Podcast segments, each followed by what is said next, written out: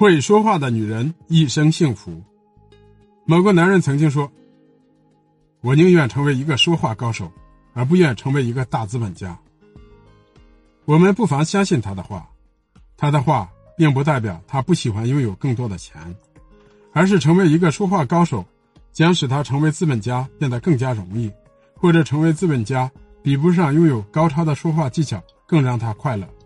这样的理念当然也适用于女人。《论女人的魅力》一书中有这样一段：对于一个女人来说，漂亮的脸蛋、姣好的身材、脱俗的气质，是让她们魅力十足的先决条件。可是，如果一个女人满口脏话、出言不逊的话，恐怕也不会得到别人的喜欢。女人的命运好坏，与会不会说话有着很大的关系，因为说话可以帮女人建立和谐的人际关系。也可以破坏女人的人际关系。会不会说话，不仅决定了女人人际关系的好坏，也决定了女人感情和婚姻的品质以及一生的幸福。然而，有一些女人似乎并不认为会说话是非常重要的，在她们看来，只要自己够漂亮、有品位，就一定会征服所有的人。可事实怎么样？不会说话的女人就是不招人喜欢，让人想爱都爱不起来。女朋友一直为解雇了一个女秘书的事而耿耿于怀。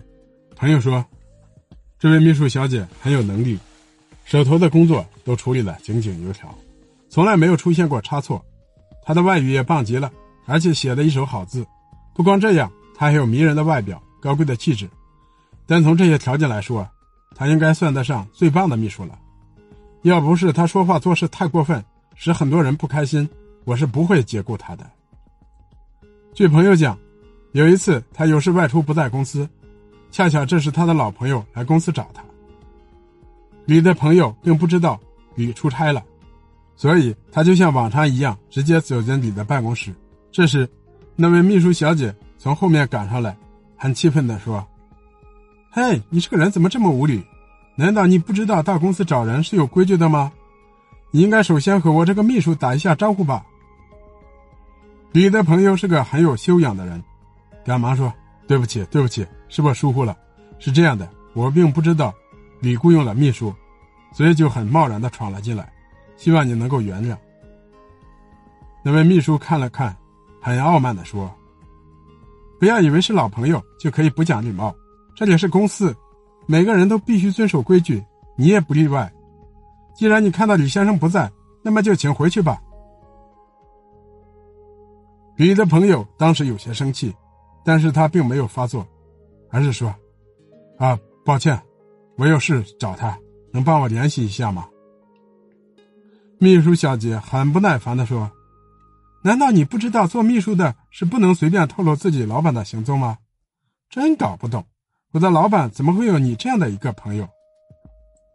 李的朋友再也忍不住了，大喊道：“是吗，小姐？”难道你就不能说话客气一点吗？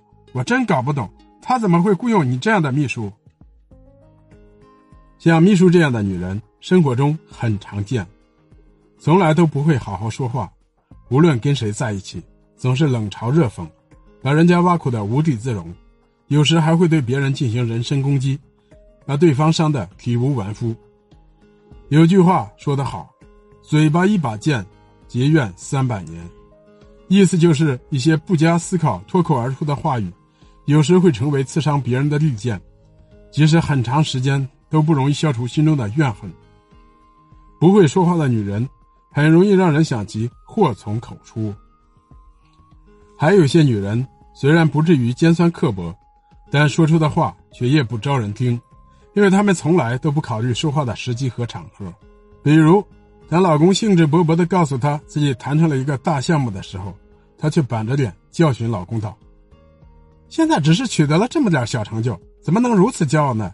你应该有更高远的目标，绝不能满足于现状，否则你就永远不可能出人头地。”听了这样的话，相信所有人都不会怀疑女人的动机和目的。她确实是在为男人着想，但这样的语气和说话方式，却让人很难接受，至少会让男人心里很不舒服。和他们相比，会撒娇的女人就显得聪明多了，会撒娇的女人从来不说对方不想听的话，也从不会用辣椒撒别人的伤口。她们绝不会像上面的女人那样扫老公的兴，而是会柔声夸赞老公所取得的成绩，真心的为老公高兴，但同时，也不忘提醒老公不能得意忘形。在相同的情况下，会撒娇的女人可能会这样说：“老公，你真棒，我真为你高兴。我想我们晚上应该好好庆祝一下。”庆祝你取得的成绩，也预祝你取得更好的成绩。你看怎么样？他们并没有直接劝诫男人不让骄傲，但却让自己的期望说了出来，男人自然就能心领神会。而且，女人娇嗔的表达也会让男人更加兴奋，从而将女人视为知己。同样的意思，表达方式不同，听者的感受就完全不同。任何人在自己兴致正高的时候。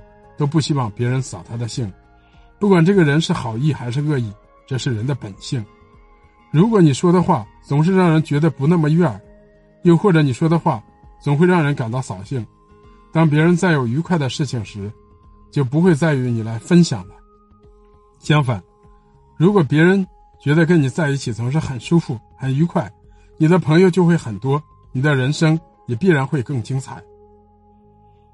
人们之所以更容易接近会撒娇的女人所说的话，主要就是因为大多数人都是吃软不吃硬，而撒娇就是一种恰到好处的柔软表达。无论是面对情绪低落的人，还是面对兴致盎然的人，撒娇都不失为较好的表达方式。面对情绪低落的人撒娇，可以让他的心情好起来、高涨起来；对兴致盎然的人撒娇，可以让他的兴致更高。心情更好，学会撒娇，学会在适当的时候说适当的话，你就一定会成为一个广受欢迎的好命女人。